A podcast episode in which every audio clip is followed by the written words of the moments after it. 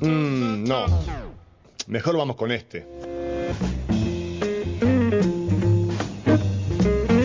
Entre copas y vinilos. Entre copas y vinilos. copas y vinilos. Maridamos una copa, buena música y la realidad nacional e internacional para que disfrutes de un martes distinto.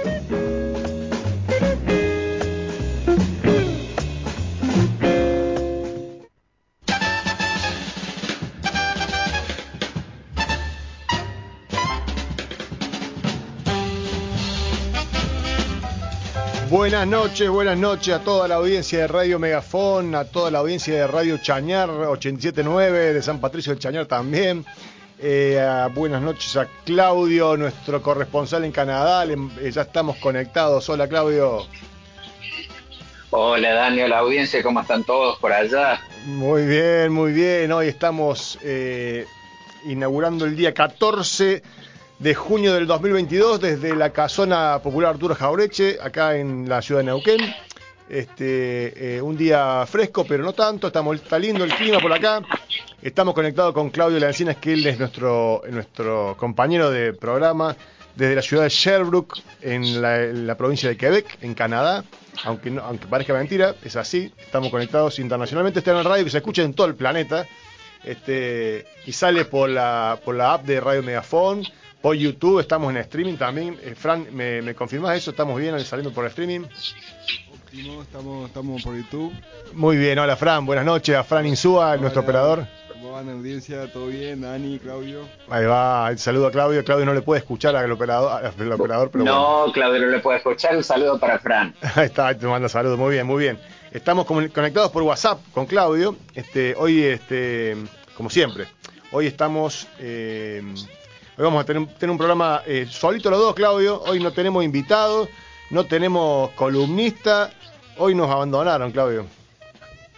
¿Qué vamos a hacer? ¿Qué vamos a hacer? Vamos a poner el pecho en los palos. Exactamente, lo que sabemos hacer, exactamente, así es, así es. Bueno, este, hoy teníamos, eh, eh, habíamos prometido una, entrevista por el tema de, los, de mm, la centrificación de la ciudad de Neuquén, pero bueno, lo, eh, esperemos que el martes que viene podamos tenerlo a, Joaquín Perren. Eh, así que hoy eh, tampoco va a ser posible, no, no, no nos dan bola, en fin. Pero vamos, vamos, a ver si el martes que viene tenemos para charlar ese tema. Hoy vamos a charlar de la crisis global que está afectando a todo el planeta. El Papa dijo que, que entramos en la Tercera Guerra Mundial. Eh, esperemos que no nos llegue muy, muy duro acá porque ya venimos de una pandemia dura, de cuatro años también de, la macridemia. Y así que esperemos que, podamos salir eh, airosos de esta situación, ¿no? ¿Cómo la ve Claudio? Y yo la veo, primero, las declaraciones del Papa son más bien retóricas, más bien, digamos, un poco, un poco, un poco de para agitar las aguas, no hay ninguna tercera guerra mundial, me parece que es bastante, es poco serio hablar de Tercera Guerra Mundial y no solamente que es poco serio, sino que me parece un poco una falta de respeto hacia lo que fueron la Primera y la Segunda Guerra Mundial, la verdad, de Tercera Guerra Mundial ahora.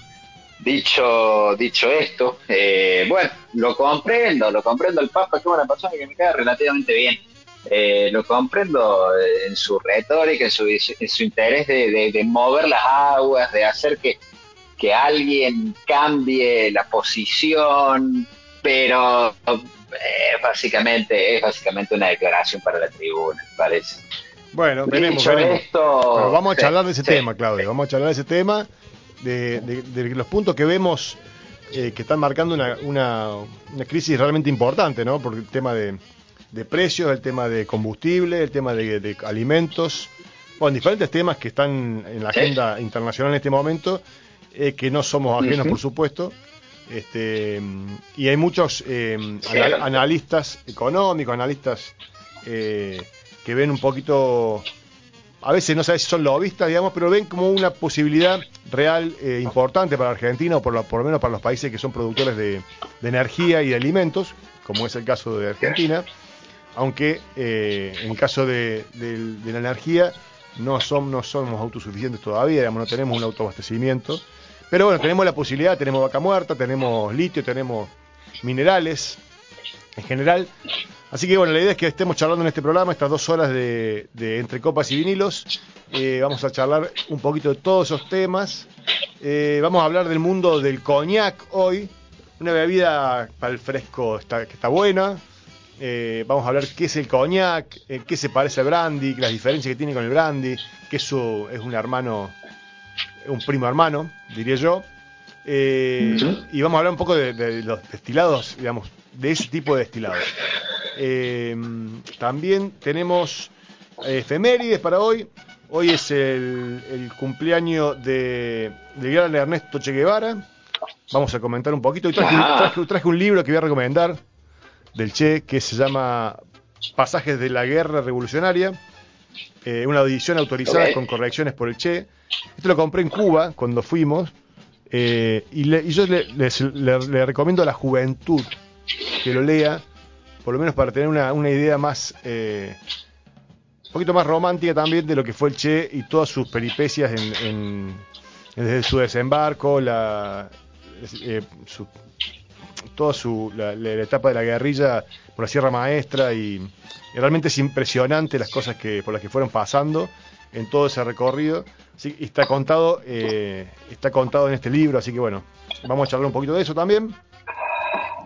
Eh, ¿Qué otro tema tenía para recordar? Bueno, hoy a, nivel musical vamos a hablar de una persona, de un personaje que, yo no conocía mucho, por eso dije, es un buen momento para, recordarlo, que seguramente a vos te suena mucho, Claudio, el gran Les Paul.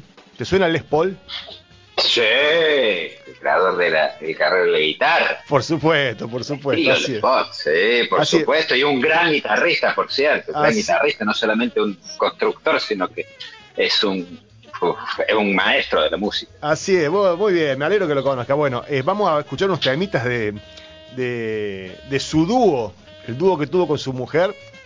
Fran me mira cuando yo digo vamos a escuchar unos temas y me mira ¿Estamos listos para escuchar un tema del Spoil? Bueno, en un ratito escuchamos, un ratito escuchamos. Eh, con Mary Ford, que es su compañera. Vamos a comentar un poquito de, la, de, los orígenes, de quién fue el Spoil, de qué, por qué se hizo famoso por una guitarra, famosa guitarra de Gibson.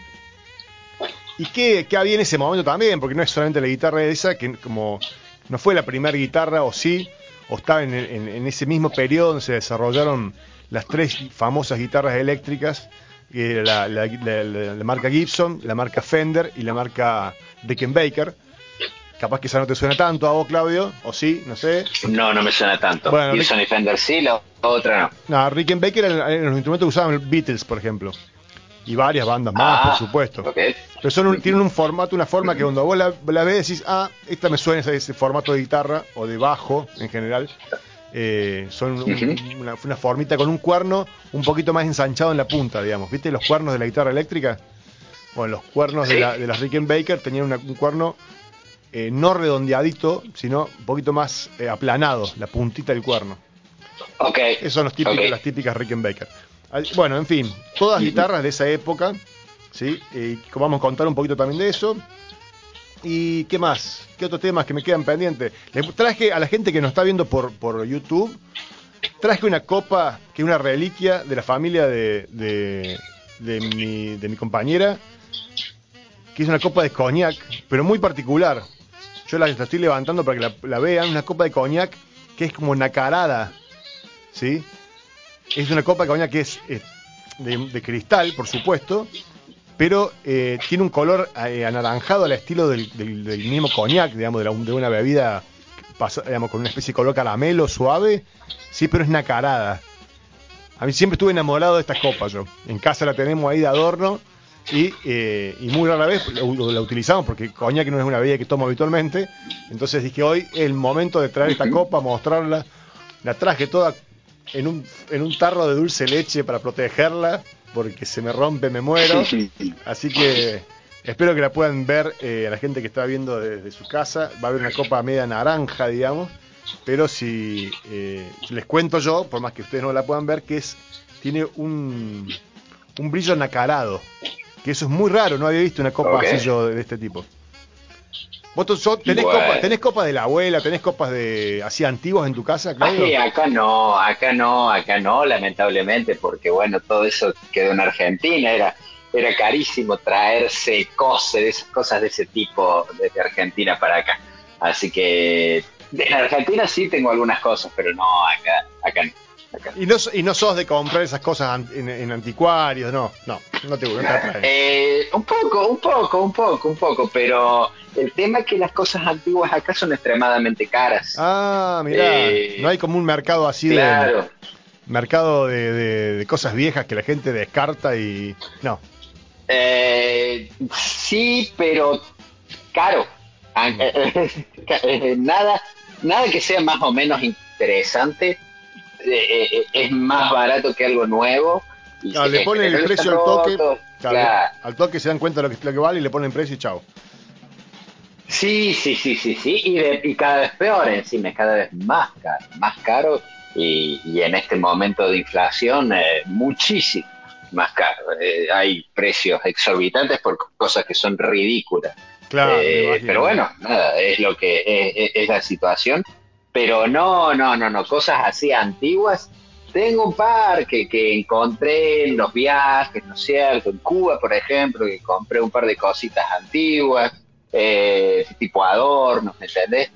Y esas cosas, pero no, nada, nada, nada así muy, muy, muy impresionante. Bueno, acá ya tenemos mensaje. Cecilia dice buenas noches desde Córdoba. ¿Qué estás tomando, Dani? Y ya, ya le dijimos que estábamos tomando un coñac. Los que nos vende por, por YouTube por el, streaming. Eh, estamos tomando un Reserva San Juan, es un coñac argentino, bastante accesible, eh, rico. Vamos a describir un poquito qué es esto de que, porque en la etiqueta de los coñac, para el que no sabe, les cuento que siempre dicen dos siglas. Eh, o sea, B corta S-O-P, o otra que es más, eh, también es un poco más rara, pero también dice XO. Vos calculo, calculo que conoces esto porque se toma brandy por allá, se toma en Canadá, me suena más que. Sí, se toma mucho coñac, de hecho. Ah, coñac también, porque, Bueno, el, brandy, sí, porque el brandy se lo toma en la zona inglesa, pero acá en Quebec es más francés, entonces se toma mucho coñac. Coñac, ¿y te, te suena el término marañac? No, ese no tanto. No, no realmente. Bueno, es otra, otra, del mismo estilo de bebida. Bueno, brandy, claro, brandy es el como el coñac inglés, digamos. Pero vamos a hablar de eso, vamos a describir un poquito esas bebidas para que la gente, para que, para la audiencia por lo menos se entere, capaz que... y le vamos a contar un poquito también de la copa, por qué la copa tiene la forma que tiene, la copa de coñac, ¿no? ¿Sí? ¿Qué buscan con esta copa? Porque bien, que casi, casi que no tiene lugar para agarrarla, que no tiene, no tiene tallo, digamos, ¿no? No tiene lugar para, con la copa de vino, que uno la agarra del, tallo, digamos, del palito. Con esta copa no tiene esa, es que muy incómodo agarrarla desde ahí. Hay que como abrazarla con la mano. En general, sí. Bueno, tiene una función sí, esto. Tiene un juego, tiene un juego y no es fácil de, no es fácil de, de sostener. Exacto, pero tiene un porqué, como todas las copas que hemos hablado de copas en este, en este, no sé si en esta temporada hemos hablado, pero en la temporada pasada seguro hablamos del espesor del, del, del, cristal, qué cambia con el, espesor del cristal, cómo, cómo funciona el tema del espesor con el tema del, contacto con la lengua para, para apreciar diferentes eh, eh, sabores. Fran me mira diciendo de qué está hablando. bueno, porque todo tiene que ver con todo, Fran. Es así uno eh, la, cada bebida se toma en su vaso. Por eso los cordobeses tomamos en, en la botella de coca cortada el Fernet. Claro. todo tiene que ver con todo. bueno. Exactamente. Bueno, entonces le mandamos saludos a la gente que nos está mandando mensajes por... Eh, ah, me pregunto, ¿de dónde viene esa copa? Esta copa de la abuela de, de la abuela de los de Peleta. Este, le mandamos un saludo a la familia Espeleta que esta copa viene de, ahí. Esta y varias copas más. Pero esta tenemos tres en casa que están. Todavía no se han roto ninguna de las tres que tenemos. Así que. Bueno, este Claudio, este, ¿te parece que escuchemos un temita de Les Paul y después volvemos, comentamos un poquito quién era este, este famoso músico de los años 30 y, y volvemos? Escuchamos un temita, ¿qué temita vamos a escuchar, Fran? De Les Paul. Eh, vaya con Dios. Vaya con Dios, así, vaya con Dios. Ah, claro, porque en inglés. Claro, vaya con Dios. Escuchen un poquito.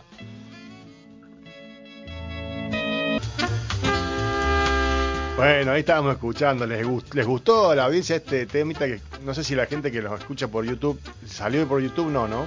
No, por YouTube no salió. Bueno, este decía Vaya con Dios, my darling. El tema de, de Les Paul y su compañera, mm, eh, se fue el nombre Ford, Mary Ford. Este, ahora vamos a contar un poquito, Claudio, ¿te parece? ¿Quién era este Lester William Polfus? Nacido en Waukesha, Wisconsin, el 9 de junio de 1915. Eh, falleció en, agosto del 2009, conocido como Les Paul, fue un guitarrista estadounidense de jazz. Fue una de las más importantes figuras del desarrollo de instrumentos musicales eléctricos y técnicas de grabación. Tenemos un tema, Claudio, que vamos a escuchar, que es una locura, que voy a, contar un poquito después de que... porque el tipo fue el que desarrolló la técnica de grabación multipista. Ahora todo es como súper común que uno graba en pistas independientes. ¿sí? Quiere decir que uno no, graba en la orquesta sonando con todos los micrófonos entrando en una sola pista. ¿sí? Antes se grababa así. ¿sí? Bueno, este Don Les Paul fue el primero que hizo una grabación multipista en un disco de pasta. ¿Sí? Que fue pasar el disco de pasta nuevamente y grabó nueve guitarras. ¿sí? En un solo en la misma pista y a diferentes velocidades. el tipo, vamos a escuchar ese tema, Fran lo va a volver loco porque es un tema re súper raro, digo a la, audiencia también. Así que si lo quieren ir a buscar después en la en la, en, la, en Spotify o en alguna, plataforma de música, busquen el, hay un tema que se llama eh, Lovers, que es el tema que, les cuento este que tiene esa, particularidad. Bueno, eh, ¿qué más les voy a contar? Eh, su destreza en el manejo de la guitarra y las innovaciones técnicas que introdujo en el instrumento le hicieron ser conocido como el mago de Guaquilla o de Guaqueya, que era la ciudad donde nació. Eh, ¿Qué más? Innovaciones, ¿qué fue lo que hizo con su, lo hizo famoso? Les Paul se vio insatisfecho con las guitarras eléctricas que se venían a mediados de la década del 30 y decidió experimentar por sí mismo con algunos diseños propios. Es famosa su creación de Log, que no era más, ni más ni menos que un bloque macizo de 4x4 pulgadas de madera de pino, con un puente, dos pastillas pickups y un mástil Gibson. Para mejorar la apariencia le agregó el, cuerpo de una guitarra Epiphone, la cual estaba cortada a lo largo y tenía instalada la log en el centro. Esto resolvió sus dos principales problemas, el acople y el feedback, ya que el cuerpo acústico no resonaba cuando el sonido era amplificado y la duración, el sustain, ya que la energía de las cuerdas no se disipaba generando sonido a través del cuerpo de la guitarra. Así fue que armó el trío Les Paul en el año 38. El trío Les Paul se mudó a Nueva York, formando parte de un trío que incluía además a Les Paul, a Jim Atkins. Eh, Jim Atkins, me suena, es el famoso crítico de vinos también, de apellido Atkins. Em, el hermano mayor del guitarrista Chet Atkins y el bajista y percusionista Ernie Newton. El trío consiguió un lugar protagónico en el show radial de Fred Waring's Pennsylvanians en el 43 se mudó a Hollywood, donde formó un nuevo trío. Bueno, eh, tocó con Nat King Cole y otros artistas en, la inauguración del concierto de jazz eh, at the Philharmonics en Los Ángeles el 2 de julio del 44. Ese mismo año el trío Les Paul apareció en el programa de radial de Bing Crosby. Eh, Crosby luego termina auspiciando las grabaciones experimentales. Bueno, y ahí fue donde se, mm, al tiempito graban esta, esta esta famosa canción Lovers, que la vamos a escuchar después. En el 41 Les Paul diseñó y construyó una de las primeras guitarras eléctricas de cuerpo macizo, aunque Leo Fender, la famosa guitarra Fender, independientemente también inventó la suya alrededor de la misma fecha. Y después también, como yo les contaba antes, que Adolf Rickenbacker había comercializado también una en los años 30. Rickenbacker era de origen suizo. La Gibson Guitar Corporation, la corporación Gibson, la, fábrica, diseña una guitarra incorporando la sugerencia del Les Paul a principios del año 50 y se la presentó. Estuvo lo suficientemente impresionado como para firmar un contrato por lo que se convirtió eh, Rebel modelo Les Paul, originalmente solo en versión Golden Top, y aceptó nunca volver a tocar en público ni ser fotografiado con otra que no fuera una guitarra Gibson. Así fue, mirá vos cómo ya las corporaciones te, te hacían eh, entregar el alma. sí. Así nomás. Este, así que, bueno, dicho trato persistió hasta el 1961 cuando Gibson cambió el diseño sin previa consulta a Les Paul. Ahí ya. Eso, él, dijo que no era su instrumento y pidió que su nombre le fuera retirado de la misma. Gibson entonces renombró la, guitarra como SG. La famosa guitarra SG, que los que somos, que, tocamos bien un, instrumento, la SG es un clásico de, Gibson, a la vez que se convertía en uno de los bestsellers de la compañía, clara, claramente.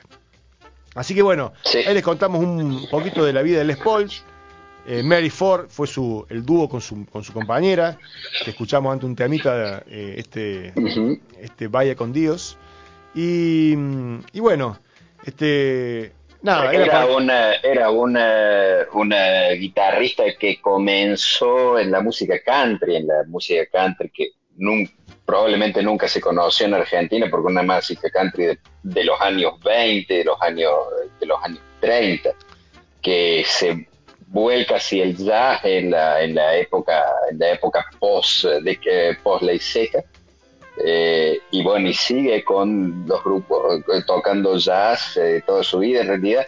Nunca tocó rock and roll. Eso medio como cuando llega el rock and roll lo, lo, digamos, como que fue medio como que lo ocaso de él como, como guitarrista. Bueno, tiene, tiene unos discos de música tipo hawaiana, hawaiana que son muy típicos de la época también, ¿no? De esa, esa, esas músicas con slide, ¿viste? Con el, con el, cañito de metal que pasan por las cuerdas. ¿Se llama slide? Sí, sí, es, parte de la época, eh, eh, exactamente, es parte de la posguerra, de cuando Hawái se convierte en una BD. Exactamente. En la época de la guerra, con el ataque a Pearl Harbor y todo, y la guerra del Pacífico, básicamente, eh, del Pacífico Norte, ¿no es cierto? De la, de la Segunda Guerra Mundial, cuando Hawái se convierte en la excusa la, Malvinas de, Estados Unidos. Sí, yo para mí fue la excusa para que entren a, la Segunda Guerra, digamos. Sí, una buena excusa, mm. para ser sincero, ¿no es cierto? O sea, un bombardeo hacia, hacia la base militar. Pero bueno, sí, efectivamente. Bueno, ahí recordamos un poquito del famoso guitarrista y su guitarra más famosa que él, a mi entender, por lo menos, eh, porque todo el mundo, todos los guitarristas ahora quieren tener una Les Paul y no saben eh, ni quién fue Les Paul. Sí, he escuchado a algunos que creen que, que Les Paul es la marca.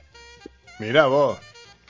Bueno, tenemos un montón de mensajes, un montón de mensajes. De que, de que es el modelo. Eh, tal cual, tal cual. Bueno, tengo un montón de mensajes. Lucía dice, ¿de dónde viene esa copa? Es de, mi abuela Porota, dice Lucía. Muy, sí, muy bien. Sí, la gran y bella abuela Porota. Bueno, eh, no se escucha la música, dice, claro, es Cecilia, esta, nunca, entendió. Le pedimos la audiencia que, les contamos a la audiencia que nos escucha por YouTube, que por, problema, por problemas de copyright de, de, YouTube, este, no podemos pasar la música eh, porque nos censuran, nos, eh, nos, nos, ponen multas y nos sacan del aire. y nos Entonces, por eso es que los que quieren escuchar la música tienen que escuchar por la app. ¿Sí? Eh, la gente que está en Zapatillo del Chañar escucha perfectamente la música porque escucha por radio, por, antena, así que bueno. Eh, acá Matías, Mati también dice, hola Dani, acá escuchándolo, muy bien, saludo a Mati también, un abrazo grande a toda la gente que nos sigue por las redes. Les contamos que nos pueden mandar mensajitos por la app de Radio Megafon también al 299-627-4210, ¿sí? 299-627-4210, ahí nos mandan mensajitos que eh, podemos leer también. Tenemos eh, todo conectado acá con en las redes sociales que tenemos, estamos tratando de... Bueno, y hoy tenemos, pará, me olvido de algo importante.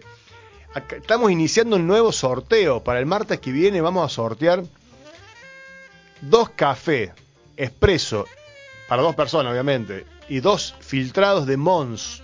¿sí? No tenemos pisante, pero bancamos a Mons, ¿sí? que se copó con el sorteo este el barista Sergio de, Mons Café, acá en la ciudad de Neuquén. Obviamente para la gente de Neuquén, o la gente del Valle que se quiere acercar a tomar uno de los cafés más ricos que hay en la ciudad de Neuquén. Eh, hemos hablado en este programa de café, invitamos a la audiencia, invitamos a la gente que no está cerca de Neuquén igual, que, se, que aprenda de café. Nosotros acá le tratamos de, dar un montón de información para que eh, aprendan de, esta bebida maravillosa que en general eh, consideramos que no, eh, en las, cafeterías en general no se hace bien el café. Entonces le eh, vamos a invitar a la gente que vaya a Mons, la cafetería que está acá en la calle Alberdi 87, en la esquina ahí de una cuadra de la avenida. Eh, a tomar un café realmente muy bien preparado, con mucho amor, con mucha, con una muy buena calidad. Tienen café de especialidad, café muy rico para tomar.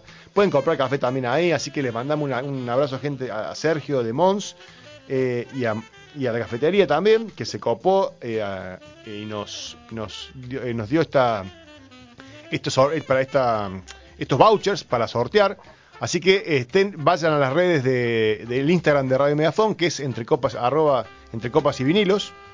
¿sí? Ahí participan, ahí etiquetan a dos amigos, siguen a Mons Café, siguen entre copas y vinilos y pueden participar. Fran, anotate para participar. Anotate. La gente va a sospechar. Anotate igual, anotate, esto es. Anoto. Sí, anotate igual. Anotate después no patales. Y lo que, no, no, no, no, por supuesto. Porque te cuento, Claudio, que vos te enteraste que salió sorteado Fran en el, en el pasado sorteo.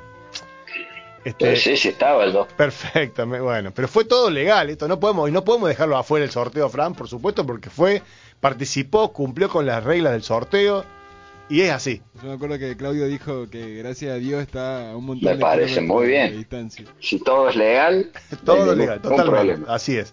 Así que bueno, le decimos a la gente que se sume. Igual no le trajimos el premio a Fran, me olvidé del premio en casa. Pero bueno, lo hacemos esperar una semanita más. Lo hacemos esperar una semanita más, pobre Fran. Bueno, este. El Fede, el Fede Bunder también abrazo, manda, viene ahí tomando un coñac para el frío, dice Fede, le mandamos un abrazo grande al Fede, en Córdoba también. Mucha gente Córdoba escuchando, muy bien la gente de Córdoba. La gente del Valle no se comunicó, la gente de Neuquén que estamos invitando a que participen de un sorteo eh, de, de unos cafecitos muy ricos filtrado, no sé si van a ser un filtrado tipo el B60 que nos contaba la otra vez Luis, o el Aeropress. ¿Probaste un Aeropress, eh, Claudio, alguna vez? ¿Sabes lo que es? No, no ciertamente no. No, no, no. Es como una jeringa, una jeringa grande, que se le pone un filtro de papel en la punta, ¿sí? Se pone el café adentro de la jeringa. Eh, es, como una, es como una cafetera para de viaje, genial, ¿sí? al estilo una, ¿viste la prensa francesa que, con la que trajo Luis la vez que, hicimos el café acá en vivo? Bueno, pero este es, lo recuerdo. Esto es como una jeringa más gorda, digamos, como de tipo 6-7 centímetros de diámetro, eh, y tiene un, un filtro de papel en la punta, y se presiona, se deja un par de minutos, el café con el agua caliente, se presiona y sale un café que es una exquisitez. Bueno, capaz que el café era muy bueno también. El método me pareció genial por la comodidad, por la practicidad para llevar de viaje, está buenísimo. es, mucho, más, es mucho más liviano que una moca, mucho más liviano que, bueno, que una prensa francesa, no se rompe de plástico. O sea, es genial para viaje.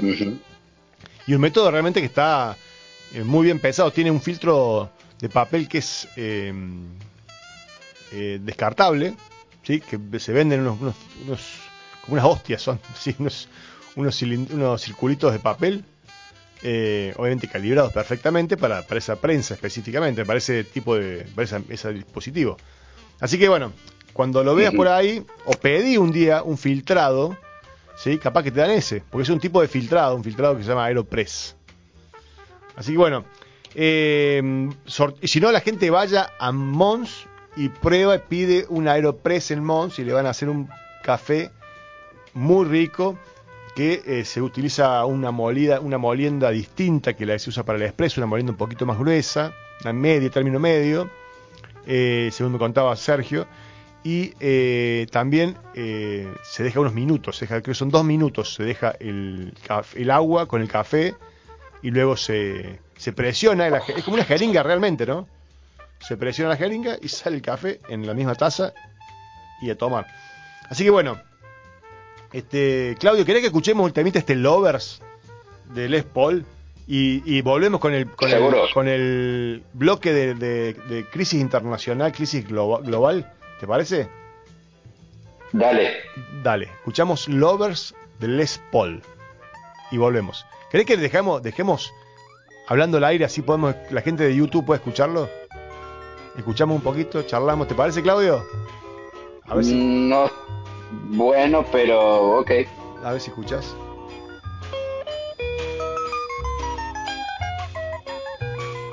Ocho pistas son lo que estamos escuchando del Les Paul.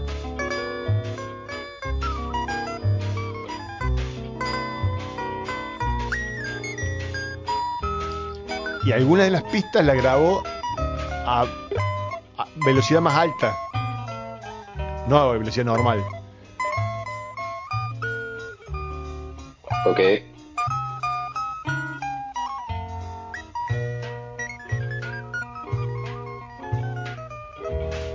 Como un balsecito, ¿no?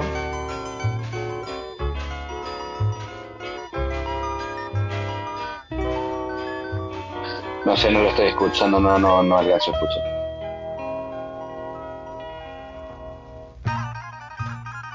Bueno, eso te contamos, te contamos que unas guitarras como en velocidad rápida. A ver, le vamos a escuchar, Claudio. Bueno,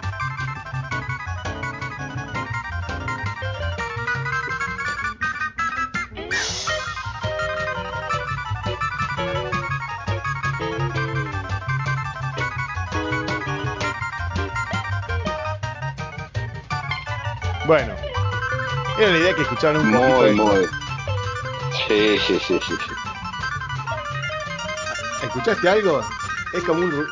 Sí, sí, sí. Para escuchar algo distinto. Bueno.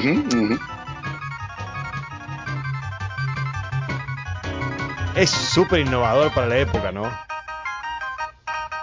Porque el tipo estaba experimentando. Ciertamente, porque estamos... Claro, Esto fue en el año 1947. Esta, esta grabación lo hizo en el garage de su casa. Es algo que hay que ponerlo eh, eh, eh, en el contexto, ¿no es cierto?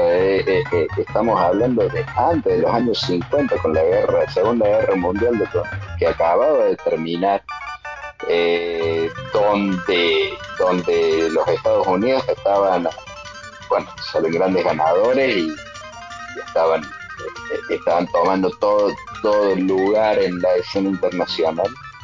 Y, bueno, y culturalmente eh, es básicamente un precursor del rock and roll, ¿no es cierto? sobre todo con el tema del instrumento en sí, la guitarra eléctrica.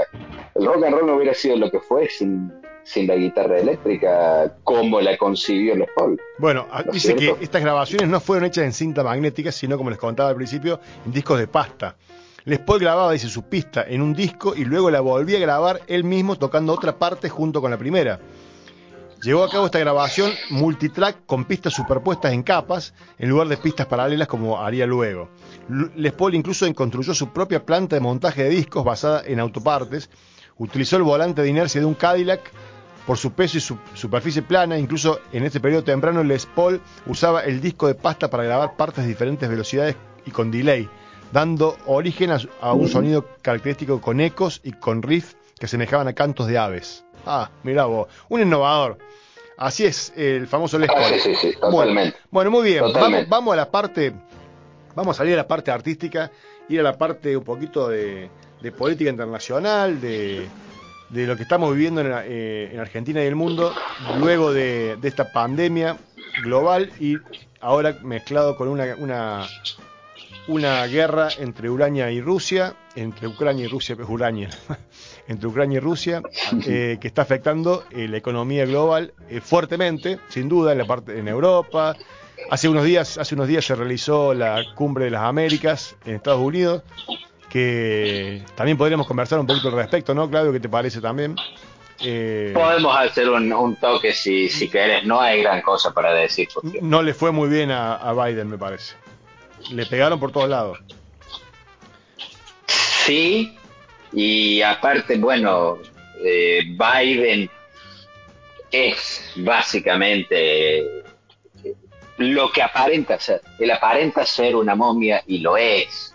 Es una persona que evidentemente está enferma. Es una persona que jamás debió ser presidenta de Estados Unidos. Eh, teníamos a Trump y creíamos que nada podía ser peor que él. No, sí, sí. Algo podía ser peor que Trump. Es Biden. Biden es un desastre. Todo lo hace mal. Todo. No tiene nada que presentar. Su propio partido no le responde.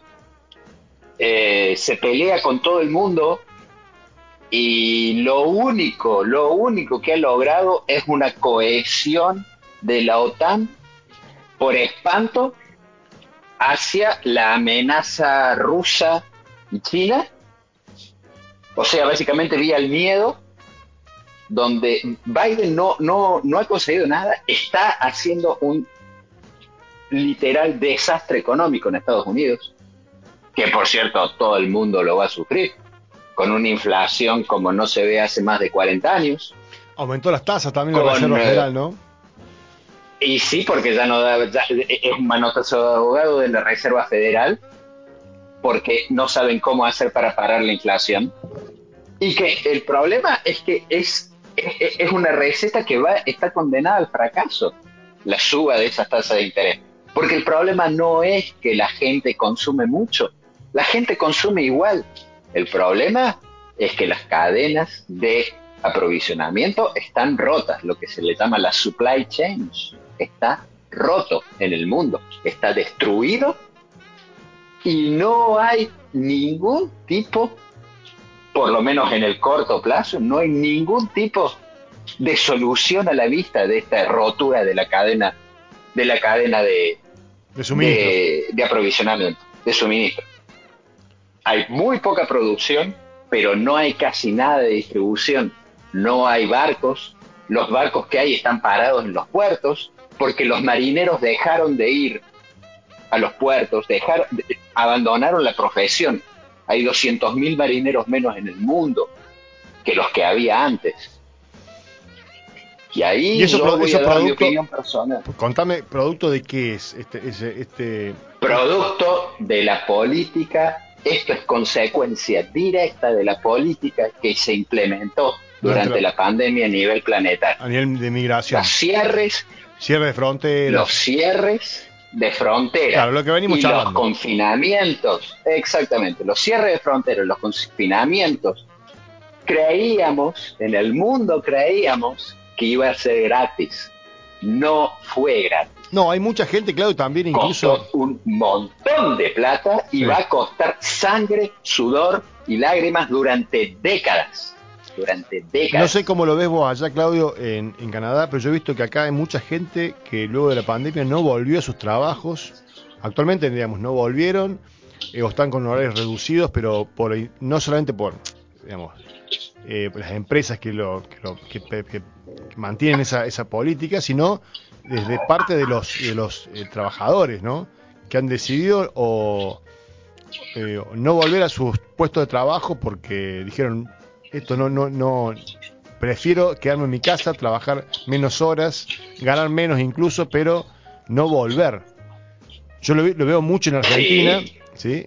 Obviamente en, una clase media más acomodada, que tiene posibilidades de, de, bajar un poco sus ingresos, pero no, no dejar de comer. Pero eh, me sorprende que hay mucha gente. Me imagino que en Canadá debe pasar lo mismo y en montón de... Exactamente lo mismo acá, de hecho, acá pasa muchísimo peor porque acá tenemos el agravante de que, de, que, la sociedad es una sociedad extremadamente vieja, donde hay un montón de gente que son viejos, son gente de más de 70, 75 años. Entonces no hay jóvenes acá. Entonces la situación está mucho peor. Estamos en récord histórico, y no solamente en Canadá, sino que en Estados Unidos también, récord histórico de puestos vacantes de trabajo.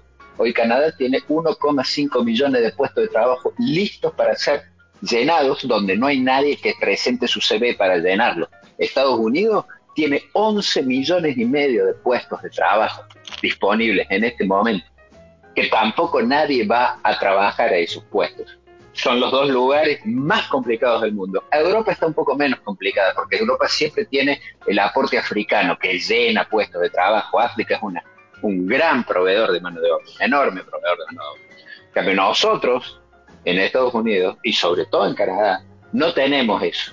Porque Estados Unidos, uno puede creer que, América Latina le provee mucha mano de obra. No, no es tan. Comparado con, Europa, es menor el aporte. ¿Ok? En Canadá es casi nulo. Acá no viene nadie. Eh, o sea, entonces estamos buscando y buscando gente. Pero todos esos puestos de trabajo que no se completan, el trabajo no se hace. No es que alguien lo hace por vos, no. El trabajo no se hace, queda sin hacer. Entonces eso es una bola de nieve que hace que todas las cadenas de aprovisionamiento no se llenen. Y sobre todo en ciertos sectores de la economía, donde está mucho más complicado todavía. todo lo que sea producción, todo lo que sea transporte. ¿Por qué? Porque a los jóvenes no les interesa ir a trabajar en una fábrica. Quieren estar en una oficina con aire acondicionado. Y ni siquiera en una oficina, quieren estar en la casa con aire acondicionado. Se están poniendo cómodos los millennials. Sí, sí, sí, por supuesto. Y no los, no, lo, no, no, lo, no los culpo, ¿eh? Todo lo contrario, los aplaudo, los aplaudo. Sobre todo, ¿sabes por qué? Porque yo soy, dentro de mi punto de vista, no solo lo que le hemos hecho a la generación de los millennials, la generación que nació en los años 2000, es aberrante. Lo que les dejamos como mundo después de esta, de esta pandemia y de lo que decidimos hacer como sociedad en esta pandemia. Decidimos encerrarlos durante dos años, decidimos endeudarlos como nunca se endeudó el mundo hasta ahora y decidimos hacerles pagar por algo que ellos no sufrían, porque la protección era para los más viejos. Somos la única especie, somos la única especie en el reino animal que sacrificamos a los jóvenes para salvar a los viejos. Y yo sé que puedo ser un poco polémico, pero decime si no es cierto. No, Claudio, usted, no, nunca polémico, Claudio, nunca polémico. no, este, pero bueno, que la audiencia opine, que, que, participe. Por supuesto. Invitamos, invitamos a participar la audiencia, a ver qué dice de, de estas opiniones de Claudio. Este, jamás, jamás se debe hacer sufrir un niño para salvar a un viejo. Y sobre todo, peor, peor aún de esto, porque en realidad los viejos no se salvaron. No salvamos una sola vida en el mundo con lo que hicimos. Ni una sola vida se salvó. y las cifras están en la vista. No sé, me parece que vos las, estadísticas. Mmm... A mí Comparar los países que no cerraron con los países que sí cerraron. Solamente tenés que hacer eso. Comparar los países que no cerraron con los países que sí cerraron. Y eso te va a dar la cantidad. Porque ahí está, ¿eh?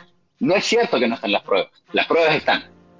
No sé, me parece que vos... Comparar los países que confinaron todo... Vos ves una estadística no rara. No, yo veo las mismas estadísticas que vos. Yo veo las estadísticas oficiales del gobierno argentino versus las del gobierno brasileño, versus las del gobierno americano, versus las de los gobiernos de Europa, versus las de China. El único excepción es China. ¿Y por qué? Porque aplicaron el método chino, el confinamiento chino, que fue el, fue el confinamiento más duro que probablemente ha visto en la historia de la humanidad, donde te cazaban el lazo si te veían en la casa. sí, sí, sí, sí, lo, han mostrado, lo han mostrado. Sí, entonces, adentro o adentro. Eh, eh. Era adentro o adentro. Entonces, digamos que. No, pero eso la responsabilidad es del ah. gobierno o de la, de la sociedad. De que la gente no. La responsabilidad es compartida. Claro, exactamente. La responsabilidad es compartida porque la sociedad. La, la sociedad entró en pánico. Claro. Entonces, el gobierno, ¿qué hace cuando una sociedad que entra en pánico? Entonces, hace lo que la sociedad quiere, hace de cuenta que hace algo para mostrar, para decir, ay, bueno, protegemos. No protegemos nada, no protegieron a nadie. Lo único que hicieron fue destruir los próximos 20 años de economía en el mundo. Eso es lo que hicieron. Bueno, contame cómo, la ves, cómo la ves. Vamos, vamos para ahí, vamos para ese lado, vamos para ese lado. Te voy a llevar para ese lado. ¿Cómo la ves al tema de, lo, que se viene? Eh, en, Europa, eh, en Estados Unidos. Se ve mal, se ve mal, se ve mal, se ve mal. se ve mal en ciertos lugares peor. Los rusos, los rusos, eh, a, mí me, a mí me sorprende oh. el poder de veto de capitalista que tiene que tiene Estados Unidos, ¿no? De decir, bueno, estamos metidos en una, en una economía capitalista a nivel global, pero cuando nosotros decimos que este no juega más, no juega más y, y, y censuró, vetó eh, las cuentas, los, los, las commodities rusos y todo, ¿no? Y es una, una economía que mueve el 20 y pico, 30% de la economía global y tiene una población que es el 20% global, ¿no? Es como fuerte. ¿Quién es el 20% global? Y Rusia, ¿Estados Unidos? Rusia, Rusia, Rusia, Rusia, Rusia. y los países. que... Rusia. Mm, bueno, mira, no, no, no estoy seguro. A, a, lo que, a lo que sí te puedo decir es que cuando uno dice Estados Unidos beta Rusia y la beta de la economía global. ¿De qué economía global? De la economía de Estados Unidos, de Canadá y del, de, la Europa de la zona euro. Bueno, pero... Porque es la sola economía que Rusia está vetada. Porque el resto del mundo, Rusia no está vetado. De hecho, Rusia en este momento está recibiendo más divisas de las que recibía antes de la guerra. Ah, Muchas bueno, bueno, bueno, bueno. Muchísimas más. O sea que vos decís que claramente... Y más aún. que claramente Europa está... gastando más plata hoy en importaciones de Rusia de lo que gastaba antes de la guerra. Hoy gasta más plata. Y salió, acabo de ver una nota en Deutsche Welle, que por cierto recomiendo, recomiendo el, sitio de, noticias alemán. Es excelente. La DW, sí. Sí, la DW. Es excelente el sitio. Y es impresionante la cantidad de plata que Rusia está recibiendo de, la zona euro, como no, no recibió nunca antes en toda la historia del euro. Entonces hay, hay, que ver cómo, cómo se, ponerlo en contexto, porque Rusia ya se blindó para todo esto. Esto, eh, eh, o sea, no, no, nos vamos un poquito de tema, pero vale mencionarlo. En 2014 estuvo la guerra de, eh, de del Donbass, ¿ok? Sí. Esa guerra, Rusia Claro, esa guerra fue una guerra eh, militar y una guerra económica. La guerra militar, la, digamos, la región, le contamos a la audiencia, le contamos a la audiencia un poquito, Claudio, la, la región del Donbass es como decirte la, Mesopotamia de Argentina, digamos, que está comprendida por dos por dos provincias, que una es Donetsk y otra es Lugansk, que están en, el noreste de Rusia, límite con, eh, perdón, noreste de Ucrania, límite con Rusia, que es la región que se declaró tres días antes de iniciar la guerra, se declaró independiente, ¿sí? Eh, Putin le aceptó la, independencia de esa, de esa región y a los tres días entró a una, una, región de, Rusia que, que, estaba siendo que venía siendo atacada desde el año 2014. Rusia venía denunciando esta situación eh, ahora dale, seguí, seguí, seguí vos, que yo, conté un poquito el, Sí, viene, con un contexto, viene con, viene con otro contexto, pero bueno, esa guerra queda medio como que parda en el campo militar. Rusia anexa Crimea en el mismo momento, ¿no es cierto? Toda la península de Crimea la anexa para ellos. Eh, pero en el campo económico Rusia pierde la guerra. No hay que olvidarse que eh, Estados Unidos, Obama, en, el, en ese momento, metió tres sanciones para Rusia, los oligarcas rusos, y Rusia paró, paró su avance. Y eso no es mentir. Económicamente Rusia pierde la guerra. ¿Qué hace Putin? Putin en ese momento preparó lo que, lo que está pasando ahora. Putin empieza a blindarse, empieza a hacer acuerdos con todo el bloque del este, con China, con la India, con Pakistán, sobre todo con esos tres países y cada vez más acuerdos así. Acuerdos comerciales, acuerdos de provisión, gasoductos, oleoductos, rutas de transporte que no existían, autopistas. En este momento se acaba de inaugurar el puente entre China, el primer puente entre China y Rusia, porque China y Rusia son países limítrofes en un pedacito del extremo oriente. Bueno, ahora tienen un puente para llevar camiones. Todo esto hace que Putin, ese blindaje que hace Putin, económico le permite ahora hacer lo que hace en Ucrania. Y cuidado con eso, yo no digo que esté bien, absolutamente no. No, no, no, no, no, Estamos, más en mi situación, en mi situación personal y familiar, donde yo tengo familia propia que viene de Ucrania y que ha sufrido los ataques. Sí, sí, sí, está, clarísimo. Eh, ahora, ahora eh, más allá de eso, hay que, hay que ser sincero, Putin esto lo planeó y tenía todo listo. Lo que está sufriendo Rusia en este momento ya lo sabía que lo iba a sufrir. Y no es tanto tampoco lo que está sufriendo. Porque sabes qué? Nada de lo que provee Occidente no puede ser proveído por China. Nada. Occidente en este momento en lo que es producción de bienes no puede ofrecer nada en exclusivo. Absolutamente nada. Claramente. Entonces, Rusia puede seguir con esta guerra durante décadas, que no va a ser necesario, por hecho, de hecho. No, no, eso es lo que se viene hablando. va a terminar. Mucha gente pensaba que iba a ser algo corto y eh, Rusia está preparado para, Para continuar el tiempo que sea, hasta que hasta que desistan de, Ahora están pidiendo que manden más armas, Estados Unidos le pide a la OTAN, a los países de la OTAN europeos que manden armas pesadas. Rusia está haciendo básicamente lo que quiere. O sea, no es el gran perdedor. Estados Unidos y Canadá, nosotros tampoco somos perdedores. Nosotros no tenemos un futuro negro económico.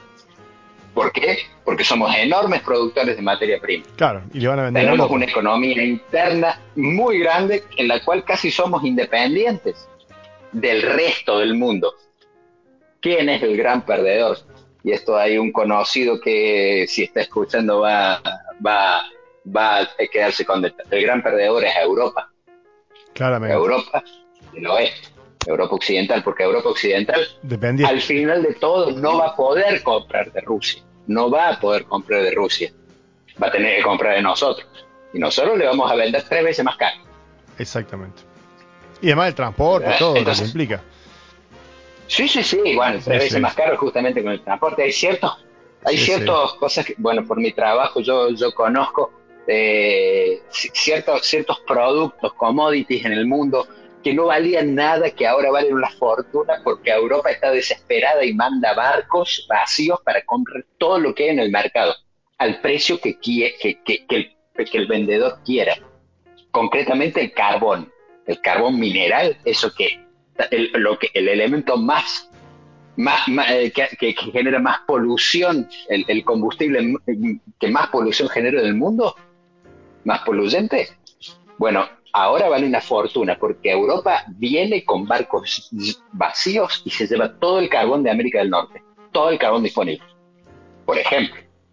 Es algo, es, una dinámica muy nueva. Sí, le contamos, le contamos a la audiencia que el carbón, el carbón no es solamente para combustible, se utiliza, se utiliza para hacer acero, ¿no? Porque hay mucha gente piensa que piensa que, el carbón es para combustible, que ya es un, combustible fósil eh, eh, que está fuera de moda, pero este se utiliza para hacer acero. Le contamos a la audiencia que a veces habla en, contra de la megaminería, ¿viste? Cuando yo escucho el término megaminería ya me pongo mal. Pero de la minería en general, sí, porque porque la gente cree que el combustible o, la, o el petróleo no sé, que sale de, no sé, de una fábrica de petróleo, no sé de dónde cree que sale. Pero bueno, eh, tenemos, tenemos audiencia que nos manda saludos, Patricia de Córdoba, mandando saludos, eh, Susana dice el coñac era el preferido del abuelo Tony, abrazo. Sí, muy bien. Eh, Romina Yelén Díaz dice, hola Dani, Claudio, acá estudiando y preparando charla que daré mañana y me viene excelente el análisis internacional, súper llevadero para escucharles. Un beso grande a Romy, le mandamos. Muy bien. Bueno, bueno, muchas gracias, muchas gracias. Muy bien, qué bien, Claudio. Bueno, como te decía. Sí, sí, sí, sí, Como, te decía, entonces, entonces la, que no va a ser una crisis como la del 30, no, porque hay un montón de mecanismos que van a evitarlo. Tampoco va a ser una crisis como la de 2008. Va a ser más light, pero va a ser más larga. ¿Ok? Es lo que yo veo. Va, va a demorar cuatro o cinco años en disiparse, pero más light. ¿Por qué?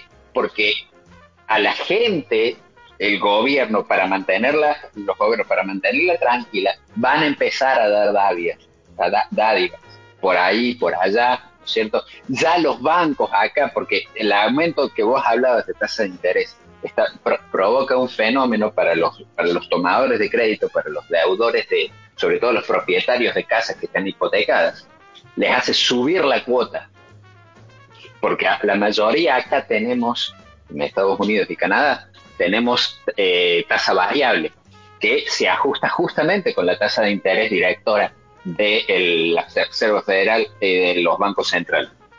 El aumento de tasas hace que nosotros la cuota de la casa se nos suba, nos suba, nos suba, nos suba. Sí, sí, en ciertos casos puede subir al doble. Sí, acá, acá pasa, lo, pasa lo mismo, pasa lo mismo con los, con los créditos UVA que se sacaron en el gobierno de Macri eh, era una idea de... ¿Cómo?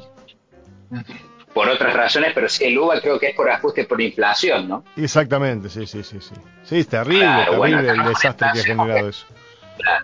Acá es la tasa directora. De todas maneras, no, no, Acá vos, para culpar a los que sacaron así.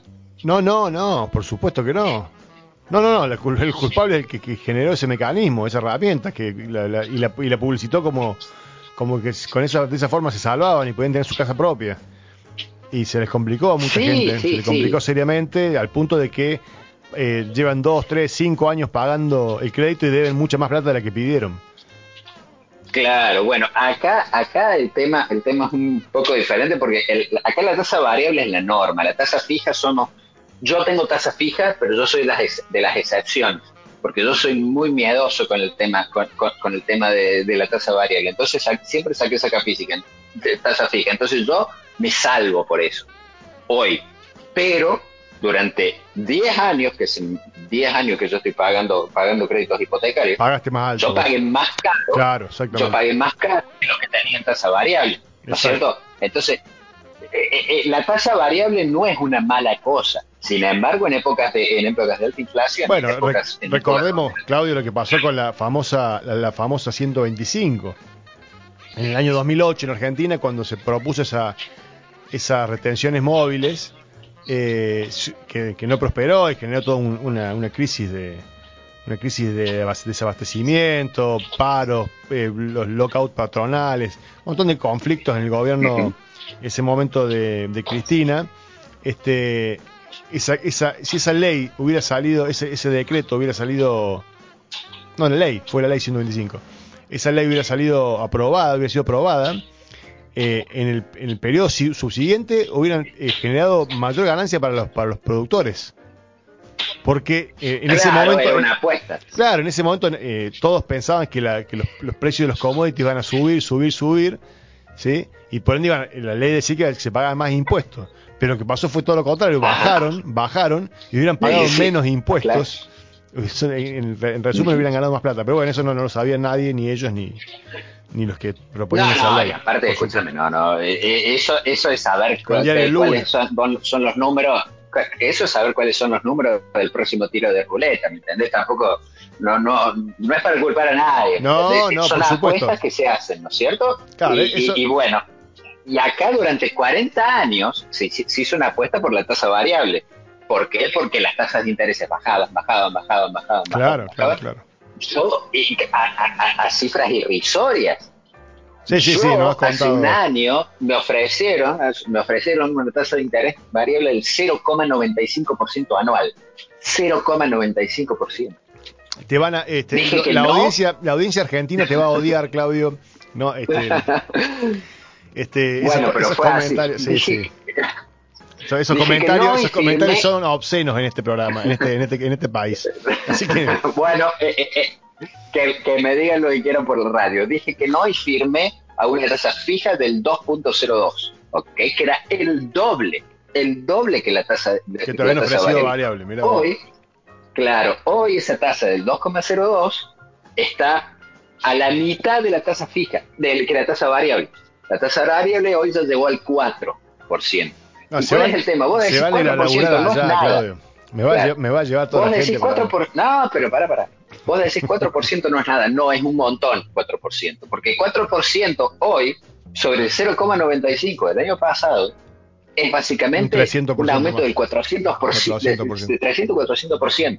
Claro. ¿Entendés? Entonces, tu cuota, tu cuota en realidad se duplicó. Vos lo que tenés que pagar de bolsillo todos los meses es el doble de lo que tenías que pagar hace un año. Es, eh, eh, eh, cuando vos decís tasas bajísimas, yo sí, bueno, pero van acompañadas con un valor de casa también, porque esa es la otra cosa.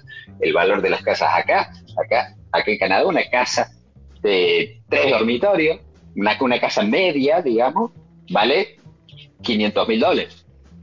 Claro. Entonces una tasa del 0,95% es un montón de guita. Claro. Pero bueno, todo eso también tiene sus mecanismos. Los bancos ya están preparándose, de hecho ya están sacando nuevos planes para la gente que no puede pagar su cuota por el aumento de tasa. ¿Qué es lo que hacen? La cuota no te va a aumentar. Te ofrecen mantenerte la, eh, cuota, y pero extenderte el crédito. Claro. En vez de 25 años, te lo mandan a 30 años, te lo mandan a 35, a 40, 50 años. Y al final va a ser el che, ¿y, qué pasa ¿Y qué pasa si te morís antes? que ¿Se, acaba la, o lo pagan tus hijos eso? Eh, si te morís acá, las, todo, todas las un, seguro. todas las hipotecas están aseguradas. Claro. Eh, hay seguro, seguro de hipoteca que se le dice, pues estás obligado a tener ese seguro. Claro. Y si te morís, el seguro te paga la cuota. Sin embargo, hay otro montón de mecanismos. Acá hay uno que se llama reverse mortgage, que es que básicamente cuando vos cumplís 65 años, el banco te ofrece darte toda la plata que pusiste sobre la casa y quedarse, quedarse, adueñarse de la casa. Ah, y, te, da el uso de la casa hasta que te mueras. Claro. Claro, te da el uso de la casa hasta que te mueras. Cuando te mueras, el banco se queda como propietario. Claro. Son todas cosas, son todas jugarretas, maquinaciones que hacen los bancos para ganar plata finalmente. Ganan mucha plata, pero eh, eh, el final de la cosa, acá jamás van, van a volver a llegar a crisis económicas mayores como las que vimos en los años 30, eh, a, principios de 2000, en 2007, 2008. Cada vez van a ser menores, más largas, pero de menor impacto. ¿Por qué? Porque no queremos matar a la gallina de los huevos de oro. Mm. La gallina de los huevos de oro es la economía. No queremos parar la economía. Dicho esto, va a haber un sufrimiento. Sufrimiento que va a ser dentro de 20 años, 25 años. Acá la oposición. Cuando la deuda. acá la oposición está tirando está tirando mensajes ya para las próximas elecciones de que van, a ajustar, van a hacer reforma laboral, van a están pero eh, mostrando los dientes fuertísimo acá acá no están eh, camuflándose de de que, te como prometió en su momento eh, el, el, presidente anterior, prometía pobreza cero, no, no, ahora ya te dicen vamos a ajustar, la gente va a tener va a sufrir, este, pero vamos a hacer las cosas más rápido, más, más y, más, más profundas que las que, se, las que, intentamos hacer y no pudimos. Ajá. Así bueno, será el pueblo decidir. Sí. pueblo. Vamos a ver qué decir pueblo, vamos a ver qué decir. Pero, pero están como están como desaforados, ¿eh? Como, digamos, diciendo todo, la, digamos, por, lo menos es justo que, digamos que están, están, diciendo la verdad. De ahí a que... Han ganado las elecciones, han ganado, han ganado las elecciones de medio mandato. Sí, sí, sí. Con lo cual les da fuerza para eso. Por eso, parece, parece, parece que el pueblo quiere eso. Está bien, será. Y si lo quiere, hay que dárselo. Escuchar, eh, eh, acá hay una cosa, ¿eh? si, ¿Por qué este gobierno, por qué el gobierno de Alberto está en el poder? Porque Macri le fue mal. Porque si Macri le hubiera ido bien, como gobierno en sí, si hubiera mejorado la economía de la gente, habría ganado. Totalmente. En general, cuando vos, cuando vos mejoras la economía de la gente, ganas. Y cuando la empeoras, perdés. Entonces, Macri perdió porque la economía empeoró. Alberto, no se sabe, por supuesto, faltó un año y medio, muchas cosas pueden pasar, pero si las elecciones fueran hoy, yo creo que perdería también. Hmm. Y está complicado. Y porque la economía va mal. Ahora, ¿por qué va mal la economía? Por errores propios, por errores ajenos, porque en general son mezcla de todo, ¿ok? Ahora... Sí, claramente la situación es un poquito distinta, ¿no? Hay que... La situación, sí, por la situación de que con la que agarra el gobierno de Macri, con la que agarra Alberto, no son ni parecidas, Claudio. Hoy, eh, eh, yo no eh, te voy a, no, no te lo voy a discutir a eso, no te lo voy a discutir. Ahora, eso es para los analistas políticos. La gente no hace ese tipo de análisis. Ah, no, por supuesto. La gente, El, análisis que hace, el análisis que hace, yo estaba mejor con esto que con el otro. Exactamente. ahí llega el Sí, sí, sí, sí, coincido plenamente. Y tampoco está tan mal, tampoco. Tampoco está tan mal porque vos no, no vivís de político. Vos vivís. El día a día no, no, no es política. No, no. Claramente. Eh, eh, claro. no, no, no, es salir a comprar, ver cómo suben los precios, si te alcanza la plata, si llega a fin de mes si puedes pagar las, las, boletas de la luz, si no te estás endeudando, si tenés que, si puedes pagar la tarjeta. Esa es la realidad que está viendo mucha gente que se le está complicando y a veces no llega a fin de mes, que hay mucha gente que está que puede comer y, a veces no todas las comidas. La verdad que no, no, hay mucha gente que la está pasando mal. eh, los, números de los números de, de inflación son malos. Eh, el, último dio 5.1, creo que el último mes, el mes de mayo. Así que venimos mal. Es alto. Es altísimo. Sí. Y la... Ahora, por ejemplo, en el tema inflación, el que crea que el próximo gobierno puede solucionar la inflación eh, es un ingenuo, es un iluso y no ha agarrado un diario internacional nunca en su vida. No, no, claramente. Porque si la Argentina no pudo, si la Argentina no pudo solucionar la inflación, cuando las tasas, las tasas mundiales eran del, de menos del 2%, o hasta tasas negativas había. Y llegamos a, tener, llegamos a tener cuando entré el gobierno Cristina fue el 25% de inflación teníamos, y Macri lo duplicó eh, bueno, llegó al 54% y ahora estamos en 60%. Así que este, venimos. Claro, pero si Argentina no lo pudo, no lo pudo controlar en esa época, Argentina no va a poder controlarlo a una tasa de inflación mundial del 8,5, 9, 10 y que va a seguir subiendo. Claro. Yo apuesto hoy, apuesto hoy que vamos a llegar al 15%. Vamos a llegar al 15% de inflación nominal mundial. Hoy estamos al 8,5. Vamos a llegar al 15%. Bueno, vamos, vamos a hacer un cortecito. Claudio, dale, termina, termina la idea y hacemos un cortecito. No, no, te digo, con esa tasa de inflación, con esa tasa de inflación es imposible que la Argentina baje a menos del 50%. Al 15% mundial, jamás la Argentina va a bajar a menos del, 15, del 50%. Jamás. Estamos complicados, estamos complicados. Bueno, vamos, vamos a poner un poquito de, buena onda esto. vamos, tenemos un temita que no sea de, de Les Paul. Ahí está. Vamos, vamos a esperar un poquito que, el operador va a poner un temita que va a elegir él. Vamos a dejar que elija eh, Fran el tema. Eh, y, después volvemos para hablar un poquito de lo que fue el bombardeo del 55, que tengo una historia personal para contar rapidito también. Eh, vamos a contar, hablar de eso. vamos a recordar al Che, el Che Guevara, vamos a recordar lo que, que cumple em, tenemos el 94, no, pará, se, me, se me las cosas. ¿Qué, qué eh, aniversario estamos de, del Che? El año, nació en el año 20, sí, 28. El año 26. 28, 14 de junio del 28. 14 de junio del 28. Este, Entonces tendría 93. 93, 94. 93, 94, 94. 94. Muy bien. Claro, 94, está bien, está bien, esa era la fecha. Este, vamos a recordar un poquito de la vida del Che eh, y mm, volvemos. Escuchamos un temita, pasemos una pausa, ¿sí? ponemos la, publicidad, eh, ponemos la... Que recuerden que se pueden sumar a la audiencia, se pueden sumar a la, a la, a la comunidad Megafon. Entran a la página de Megafon, tienen ahí un link para pagar 200 pesos, 300 pesos, 500 pesos y suman por mes con tarjeta de débito, tarjeta de crédito y colaboran en esta comunidad y hacen que podamos seguir funcionando.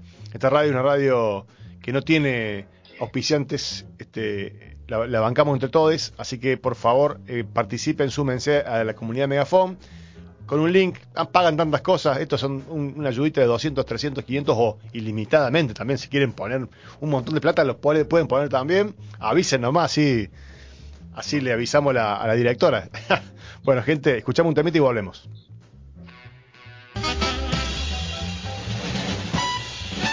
Buenas, buenas, volvimos, volvimos al aire. Ya estamos de vuelta. Claudio, ¿estás por ahí? ¿Me estás escuchando? Sí, seguro, seguro todavía. Muy bien, te, mando unas, una, eh, ¿cómo se llaman? Parroquiales. Le vamos a mandar un saludo grande a, la nueva rectora electa de la Facultad de la, de la Universidad Nacional de Comahue, eh, Beatriz Gentile que fue electa, eh, no sé el porcentaje, no sé los guarismos, a ver si los confirmo, pero salió electa, se votaba la, ¿cómo se llama? No las paso, la, el balotaje. Se votó el balotaje hoy, entre ayer y hoy. Eh, lunes y martes estuvieron, estuvieron votando en toda la facultad eh, del Comahue, en la universidad, y salió elegida por un pequeño margen, creo que fueron 3-4 puntos. Beatriz Gentile, la rectora de la UNCO. Así que felicitaciones a la rectora. Tenemos una compañera acá de, de Jaureche que formaron parte de las listas. Eh, así que le mandamos un beso grande a Silvia Bascur y al Jeremías Romero también. que son parte de, la jaurecha. Así que le mandamos un abrazo grande. bueno, ¿qué más, Claudito, tenemos para hoy? Íbamos a charlar un poquito del, del bombardeo del 55. Sí, todo un aniversario. Así todo un episodio. Vamos a contar un poquito este, qué pasó ese 16 de junio del año 55. Pocas veces en la historia mundial, miembros de las Fuerzas Armadas de un país, con la connivencia de sectores políticos y eclesiásticos, descargaron sus bombas y ametrallaron a la población civil como forma de implantar el terror e intentar tomar el poder. Se dijo que la excusa era, era matar a Perón, eh, pero bueno, en toda la historia argentina, a su vez, jamás una ciudad fue objeto de un bombardeo por parte de fuerzas extranjeras, digamos. Eh, eh, fue, digamos, lo loco es que fuerzas del propio país bombardearan a su propia población. Es una locura lo que pasó. La Armada Argentina, con apoyo de sectores de la Fuerza Aérea, encabezó un ataque que tenía como objetivo principal asesinar al presidente Juan Domingo Perón y a los miembros de su gabinete para consumar así un golpe de Estado. Sin embargo, la maniobra comprendía también la agresión contra civiles inermes que pudieran alzarse en defensa de un gobierno constitucional que constaba con un importante apoyo popular. El propósito de la conjura, tras asesinar al presidente de la Nación, era instaurar un triunvirato civil integrado por Miguel Ángel Zavala Ortiz, dirigente de la UCR, Américo Gioldi, dirigente del Partido Socialista, y Adolfo Vicci, del Partido Conservador. Aviones que surcaron el cielo del centro de Buenos Aires lanzaron más de 100 bombas con un total de entre 9 y 14 toneladas de explosivos. La mayoría de ellas cayeron sobre la Plaza de Mayo y la Plaza Colón y sobre la franja del terreno que va desde el Ministerio del Ejército, ubicado en el edificio Libertador, y la Casa Rosada, en el sureste, y hasta la Secretaría de Comunicaciones, situada en la sede del Correo Central, y el Ministerio de Marina, en el noroeste.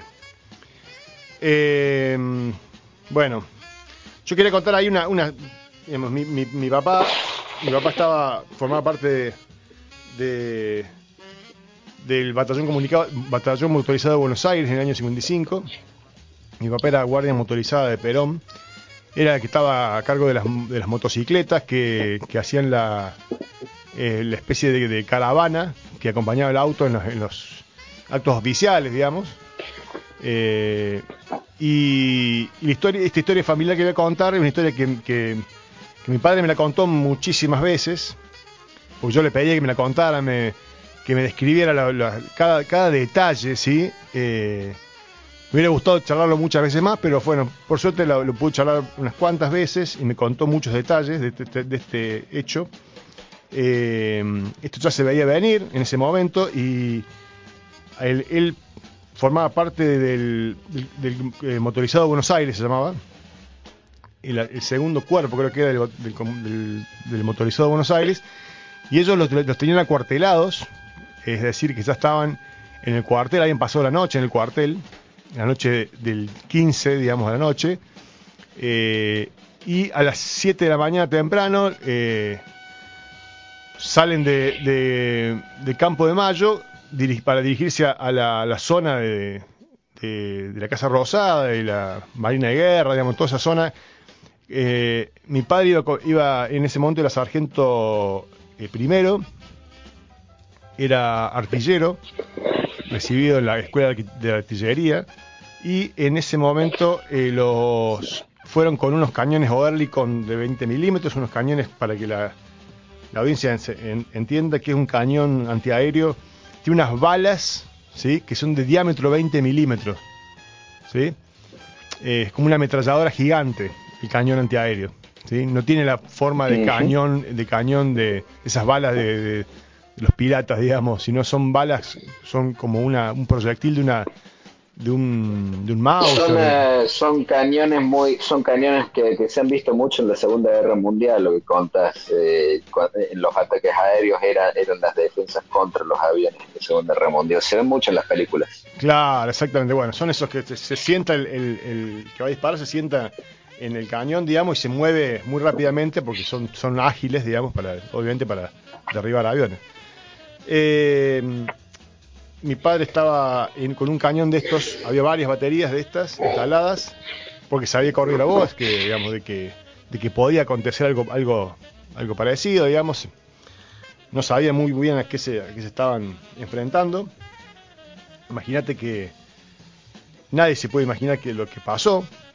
Eh, Pero alrededor de las 12 y 40 empezaron a surcar los cielos los, los, Gloucester, Meteor, y, empezaron a descargar una cantidad de bombas eh, sobre la población civil, sobre la Casa Rosada, sobre, sobre el centro de la ciudad de Buenos Aires, ¿no? Eh, y mm, entre, esos, entre esas eh, bombas que caían, mi padre me cuenta, me, contó siempre la anécdota de, de que, eh, yo siempre me lo imaginaba en los dibujitos cuando uno ve las, historietas cuando es, cuando es niño, el tema de que las bombas cuando caen hacen un silbido, ¿sí? El famoso y cae la bomba, ¿no? Bueno, mi padre siempre me describió que cuando que lo, lo que les pasó, una anécdota, en ese momento en pleno bombardeo, cuando escuchan el silbido ese, ¿sí? Eh, él me decía que cuando se escuchaba el silbido es que la bomba iba a caer muy cerca. ¿sí?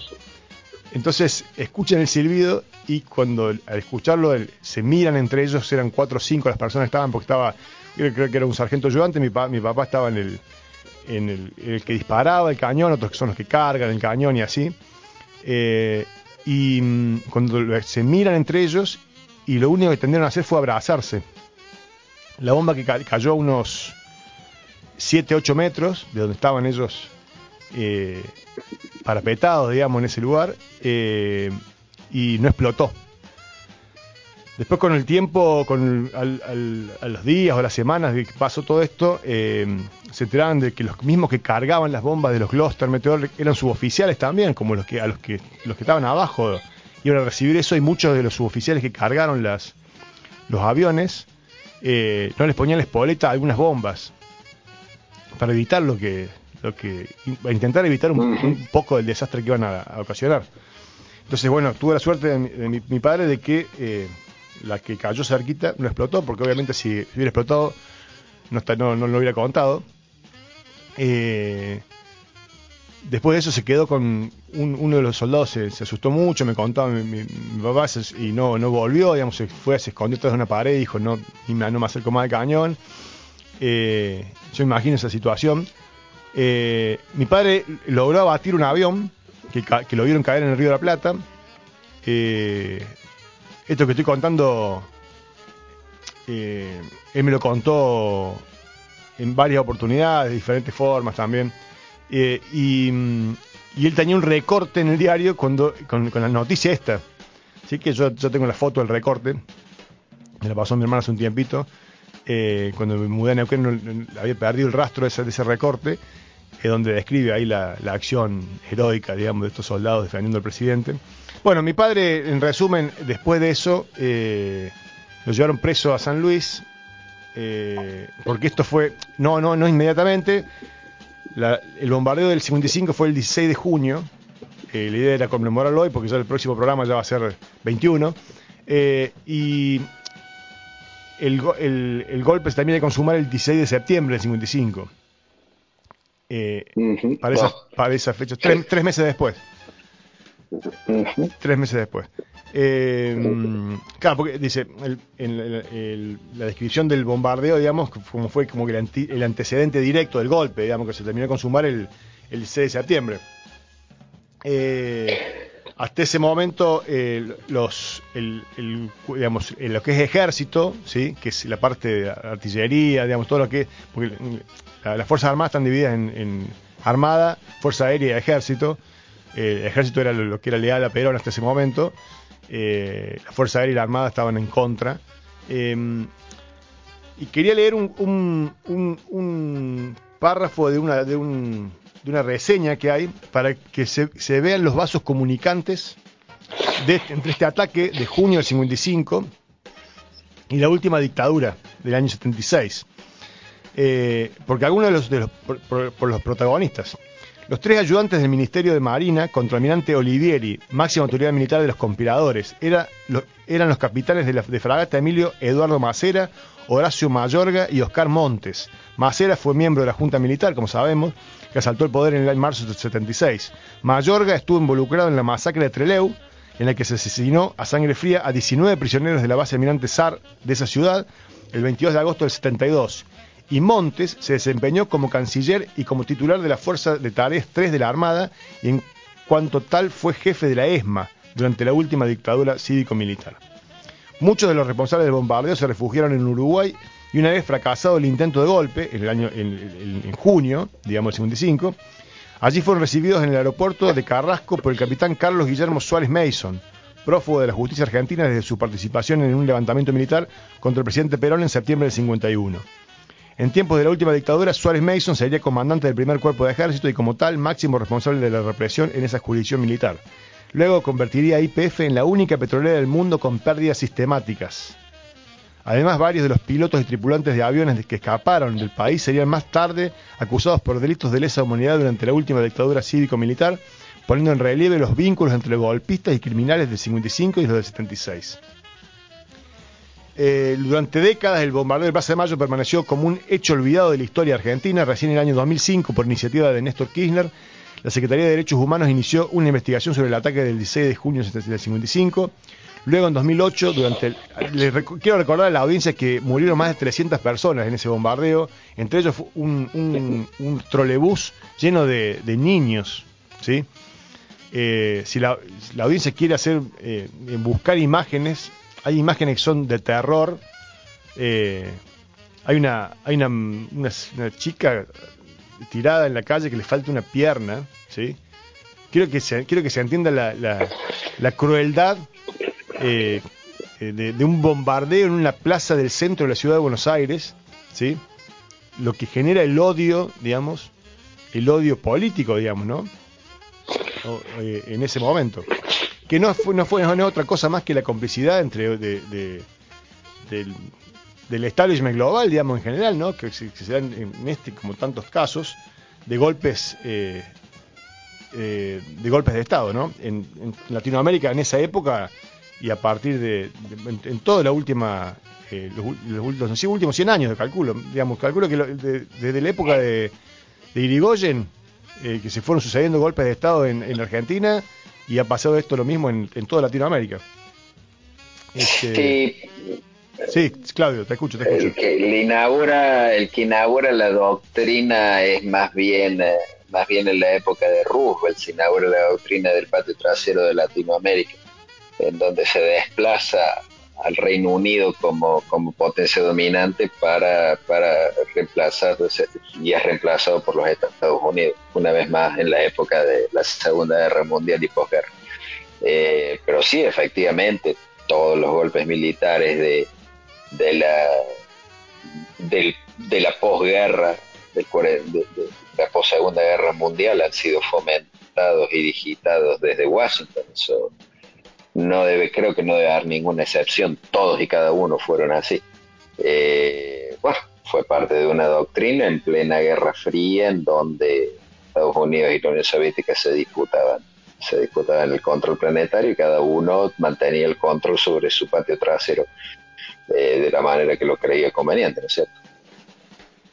Así, bueno, queríamos recordar un poquito sin eso. Importarle, sin importarle las vidas humanas, las pérdidas humanas, ¿no es cierto? Totalmente, totalmente. Bueno, queremos recordar un poquito esto que pasó en Argentina no hace tantos años eh, y que es una historia familiar. Eh, mi padre estuvo preso seis meses en San Luis. A los tres meses recién se pudo comunicar con mi mamá para decirle estoy acá, estoy vivo. Eh, porque fueron todos presos, digamos, los, militares que, defendían a Perón en ese momento. Mi padre no era peronista, ¿sí?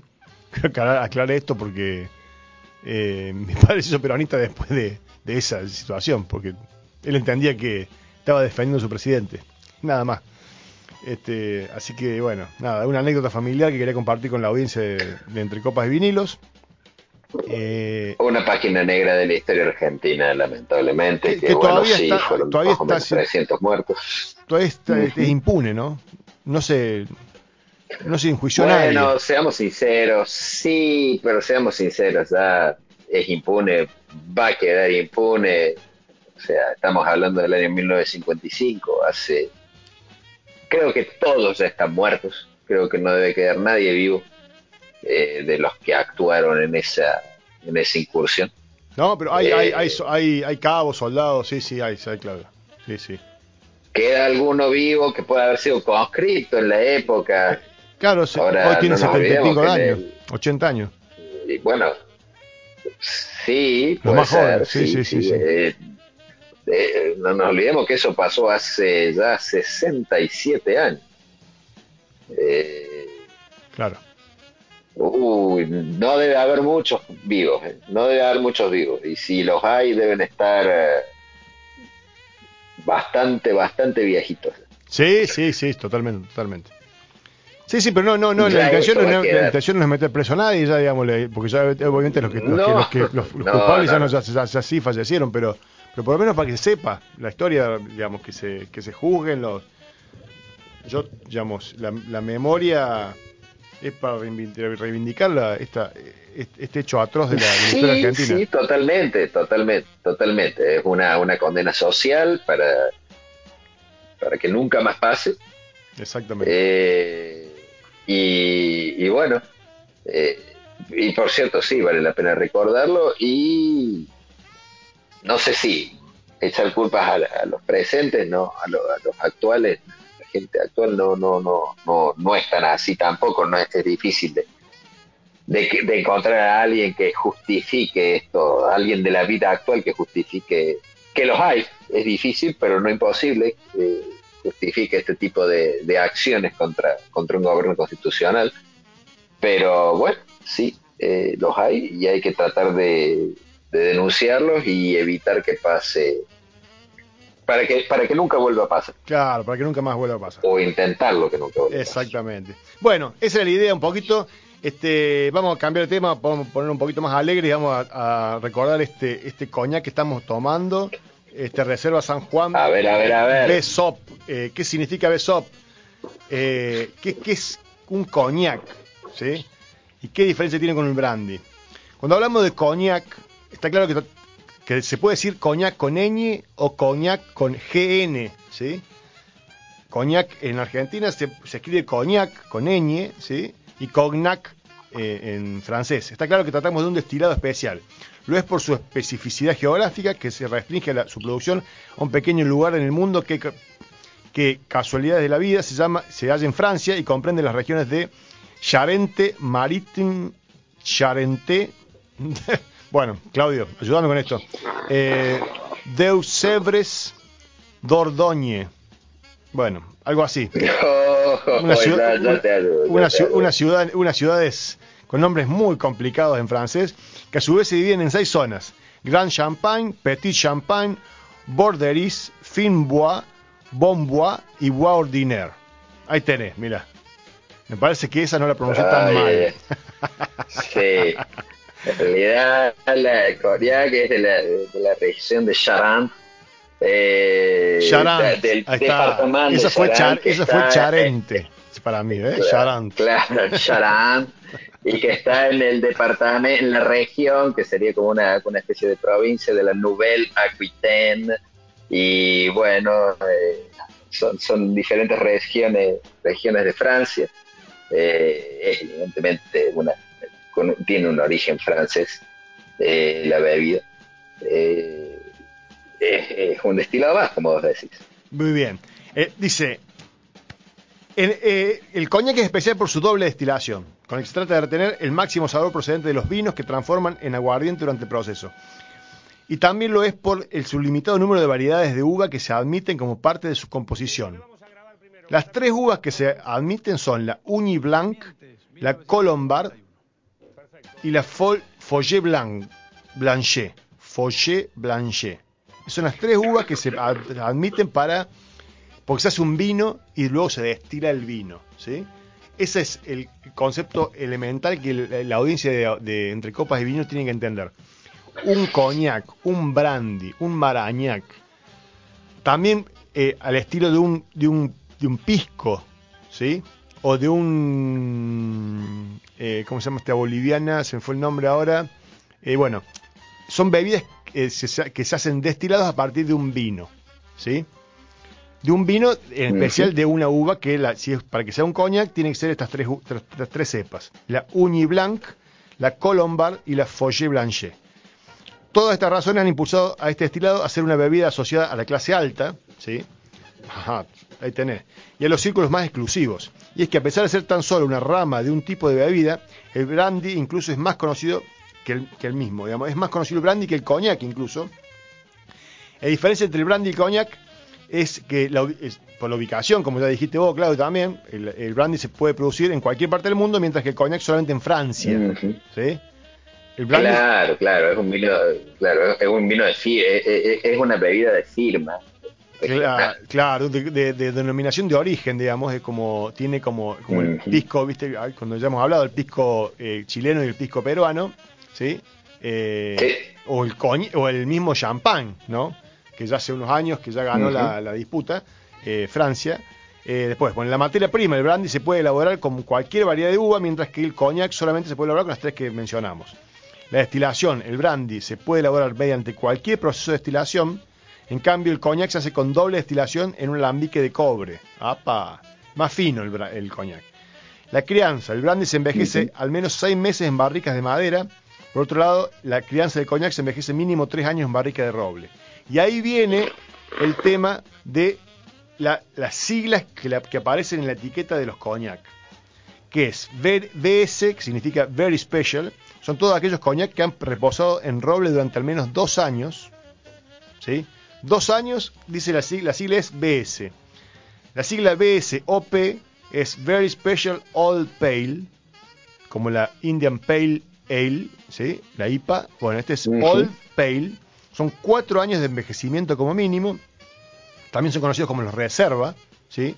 en su denominación francesa. Y por último están los más exclusivos que son los XO, que significa extra old, ¿sí? extra añejo, que han evolucionado en barrica de roble durante al menos seis años y que también se llaman Napoleón o Ors d'Ache.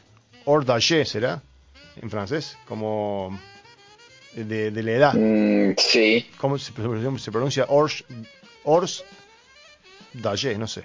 Bien. Or-Ash, fuera de edad. Eh, fuera de edad. Ah. Or quiere decir fuera. Ahí está. Das de edad. Ahí está. Fuera de edad. Bueno, eh, también se denominan así los XO, ¿no? Los extra old. Bueno, y si tuviéramos que elegir tan solo uno de cada tipo basado en nuestra decisión en el potente argumento mejor mejor, relación precio-calidad, acá está esta página que estamos leyendo te recomienda el Genesis XO, que es una marca muy famosa de coñac, eh, y le seguiría el Corbusier Bishop Fine, o sea, el, el BSOP, o sea, Very, eh, como hemos dicho, sería la S, Very Special Old Pale, ¿sí? O el Remy Martin, que es otra, otra marca muy famosa. Nosotros mandamos marca acá porque son marcas que, caras, en este caso son caras, ¿sí? Que, este, para, que La, para que, la audiencia vaya cuando vaya por ahí y diga, mira, esto, esta está barata y Dani la dijo en, en Entre Copas de Vinilo, bueno, ahí está. Este, me compro una botellita de, de, un de un XO Remy Martin o un, un Corbusier o un Genesis y tomamos algo rico. Así que bueno, hoy conocimos un poquito más de Claudio del... Yo estoy tomando un Reserva San Juan, que es un coñac eh, extrañejo, digamos, un very special old pale, un bisop. Eh, así que, eh, que es muy rico, yo, yo, yo lo recomiendo a la gente que quiere incursionar en, en un coñac y no quiere pagar mucha plata, esta Reserva San Juan eh, es de origen argentino. Esto se hace en San Juan. Era muy, mi padre era muy fanático de este, de este coñac. ¿sí? Por eso yo lo, compré y lo tengo y lo traje hoy para recordar. Porque recordé una anécdota de mi, papá. Así que eh, en honor a él, le estamos tomando un, un coñac extrañejo.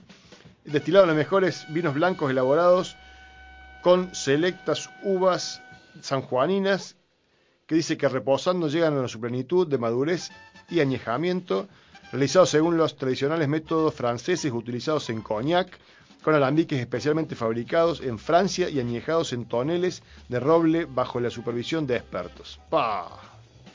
Mira vos, ahí lo tenés. Para, para dar una idea de la diferencia, eh, un cognac BS, Very Special, eh, el precio acá, de acá, es de 27 dólares la botella de 375 mililitros. Y un cognac XO es de 65 dólares. O sea, básicamente el doble. Tres veces más. Entre dos y tres veces. Nosotros con, un, eh, nuestro, nuestro amigo, nuestro querido oyente Q, este, él trajo de, de, China un, un, XO, que no me acuerdo de la marca, porque una marca, porque a veces se toma mucho en, en China. Eh, él nos contaba en sus andanzas por esos países. Eh, y había traído uno y lo, y lo tomábamos como agua en, una, en un asado. Te juro que es algo eh, muy, muy rico. El, este XO. Ciertamente. Que no, ni, yo la verdad que ni sabía, yo en ese momento ni conocía la marca que era, no, me acuerdo qué tomamos. Eh, capaz que se acuerda. me suena un Remy Martin, ¿eh? Me suena un Remy Martin de estos. Pero podría eh, mandarnos un mensajito, el señor Q, y nos cuenta si se acuerda la marca de lo que trajo esa vez, que lo probamos y nos, que yo le decía, esto es muy rico no sabemos ni lo que estábamos tomando en ese momento, pero nos gustó. Eh, y era un XO. Y ahí, ahí fue donde yo descubrí ese, esa, esa, sigla, ¿no? Porque dijimos, ¿qué significa XO? ¿Viste? ¿Será algo chino? ¿Viste? ¿Será algo...? Este, no, no, no era algo chino, era algo bastante más, eh, más simple de entender. Este, así que bueno. Claro, claro. ¿Vos eh, eh, se toma eh, coñac? ¿Ya has visto en alguna fiesta, en algún evento, un, brandy? Se toma mucho más brandy porque el brandy es mucho más barato. Mira. Eh, realmente la diferencia de precio es enorme entre el brandy y el coñac. Entonces hay mucho más brandy que se toma. Sin embargo, sin embargo, bueno, el que el que el purista francés toma toma coñac Ahora los precios son prohibitivos, llegando por ejemplo un cognac Pierre Ferrand, eh, que justamente selección de Sans Premier de eh, Cru Grand Champagne, eh, un cognac de alto nivel de 3 cuartos litro, 279 dólares. 279 dólares para, una botella.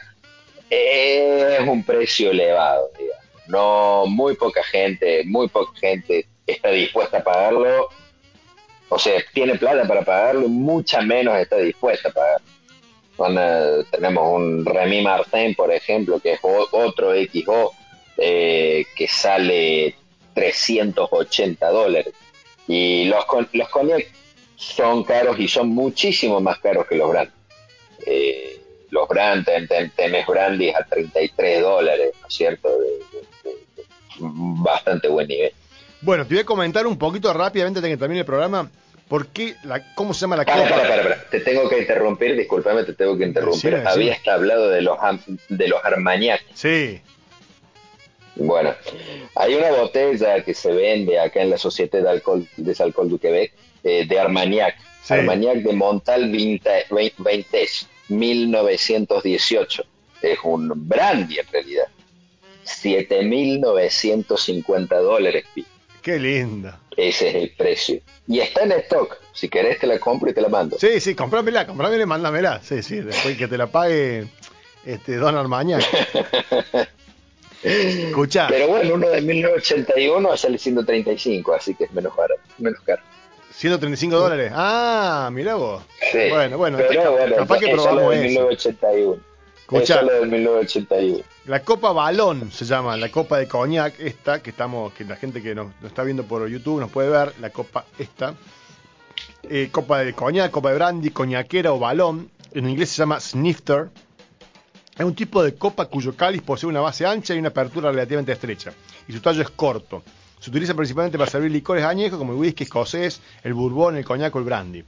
La gran superficie del líquido contenido acelera su evaporación y su forma de balón con la parte superior estrecha atrapa el aroma dentro del vaso, mientras que el fondo redondeado permite que el vaso se ahueque en la mano, calentando así el licor. Esta copa tiene una capacidad, bueno, tanto, aunque nunca se llena hasta arriba. Eh, el diseño de la coñaquera hace que se prevengan derrames en caso de caer de lado. ¿Será? Mira, es cierto, mira. La gente que lo está viendo puede ver que no se cae la copa. Qué loco. Es, Mira vos. Claro, claro. Bueno. Porque el centro de gravedad está muy bajo. Claro, mira vos qué interesante. es, para, para, que te puedas emborrachar tranquilo que se cae la copa y no se te cae el trago. Mira vos. Seguro, seguro. Está bien pensado, está bien pensado el tema. Bueno, vieron que, aprendimos algo nuevo, aprendimos que la copa eh, de coñac, la idea es, es que la abracemos con la mano para calentar este cosa y desprender los volátiles, ¿sí? Y concentrarlos en un, en un, en un, en un ¿cómo se llama? La parte superior de la copa, digamos, el hueco de la copa, que se concentren los aromas y ahí poder percibirlos más concentradamente, digamos. Es lo mismo que se intentó hacer con la copa larga de champán, ¿sí? La copa la copa original de champán era una copa, la, clásica que los argentinos conocemos como copa de sidra, ¿sí? Esa era la copa original de champán, ¿sí? Que con, cuando empezaron a hacer champán de, peor calidad, dijeron, ¿cómo hacemos para que la gente pueda... Eh, ¿Cómo hacemos para concentrar los, olores? Porque, porque el champán no tiene tanto. Entonces, dijeron, hagámosle, cambiemos la forma de la copa. Hicieron una copa más fina, ¿sí? Para que se concentraran los aromas, pero porque estaban haciendo un producto de menor calidad. Este, no sé si sabía esta historia, Claudio, pero bueno, esta es parte de la, no realmente. De, la evolución de las copas, ¿no? Y cómo, viste que cambian los, cambian los, los eh, envoltorios de los, de los, de los productos, viste, para, para engañar al, al cliente. Bueno, este es lo mismo. la misma idea, la misma idea. Así que. Seguro, seguro. Bueno, Claudio, este, hicimos un programa. Déjame, sí, sí, déjame contar para algunos para que me enviden un poco. Este fin de semana está la Fórmula 1 acá en Montreal. Oh, qué lindo. Y voy a ser de la partida, voy a ir a la Fórmula 1 que por mi trabajo me han regalado entradas. Oh, muy Así bueno, que, muy bueno. Sacate una foto, sacate una foto y la subimos al, al, al Instagram de entre copa y vinilo. Seguro, ¿con quién querés? ¿Con Verstappen, con Hamilton, con el Checo Pérez? Con Checo Pérez, el mexicano, vamos con el Checo Pérez. No, pero igual a mí me gusta, mucho Hamilton, a mí, entre, todos esos que nombraste, este, me quedo con Hamilton. En la, sí, a mí es, más, bien viejo, pero Fernando Alonso, eh, yo, tengo una debilidad. Por Mirá porque es de Ferrari, oh, porque es Tano. Españoles, perdón, es español. No, es Renault, Alonso. Ah, Renault, por eso, pero no, pero claro, corremos Ferrari. Pero su, pero su tiempo de gloria fue en Renault. Sí, sí, sí, sí, sí, sí, sí. Mira vos, así que te, gusta Alonso, mira vos. No, no, no, a mí Alonso nunca me gustó. Nunca me gustó. ¿No te gustó Alonso? No, no, no, nunca me gustó. Igual yo soy de la época de la, de la, Fórmula 1 más antigua, ¿no? De la época... con mi viejo veíamos Fórmula 1, acá mi hermana está escuchando el programa, este, ella sigue viendo Fórmula 1, es muy fanática. eh, mi viejo no hizo fanático de la Fórmula 1 y yo soy de la época de bueno, de todas las épocas, porque de Schumacher, de la, de hasta Schumacher dijo incluso. Sí, sí, ciertamente, ciertamente. Pero hasta de la época de Piquet, de, de Alain Prost, esa época cuando era chico. Efectivamente, la Fórmula 1, la Fórmula 1 de los 80, yo comencé a verla de muy, muy chiquito, porque en casa, bueno, como todos trabajaban en Renault, éramos muy, muy fanáticos. Tal cual, y tal cual. Empecemos, empecé a verla en la época, mis primeras carreras fueron en la época de Nicky Lauda, todavía corría, Gilles Villeneuve eh, los, los, los, grandes de la vieja época. Alain Prost recién empezaba. Claro, yo empecé a verla con Prost. Emerson, Fittipaldi. Claro, a, todos ellos los conocía por mi viejo porque nos contaban historias, pero no, no los vi correr en Fórmula 1 por lo menos, vi después de repeticiones, pero nunca los vi en vivo. Eh, y con Reutemann, Reutemann en ese momento también, estaban, bueno, Así que bueno, sí, sí, bueno, saca fotos, saca fotos, mandala, subirla a las redes de, Entre Copa y Vinilo, así la gente nos sigue.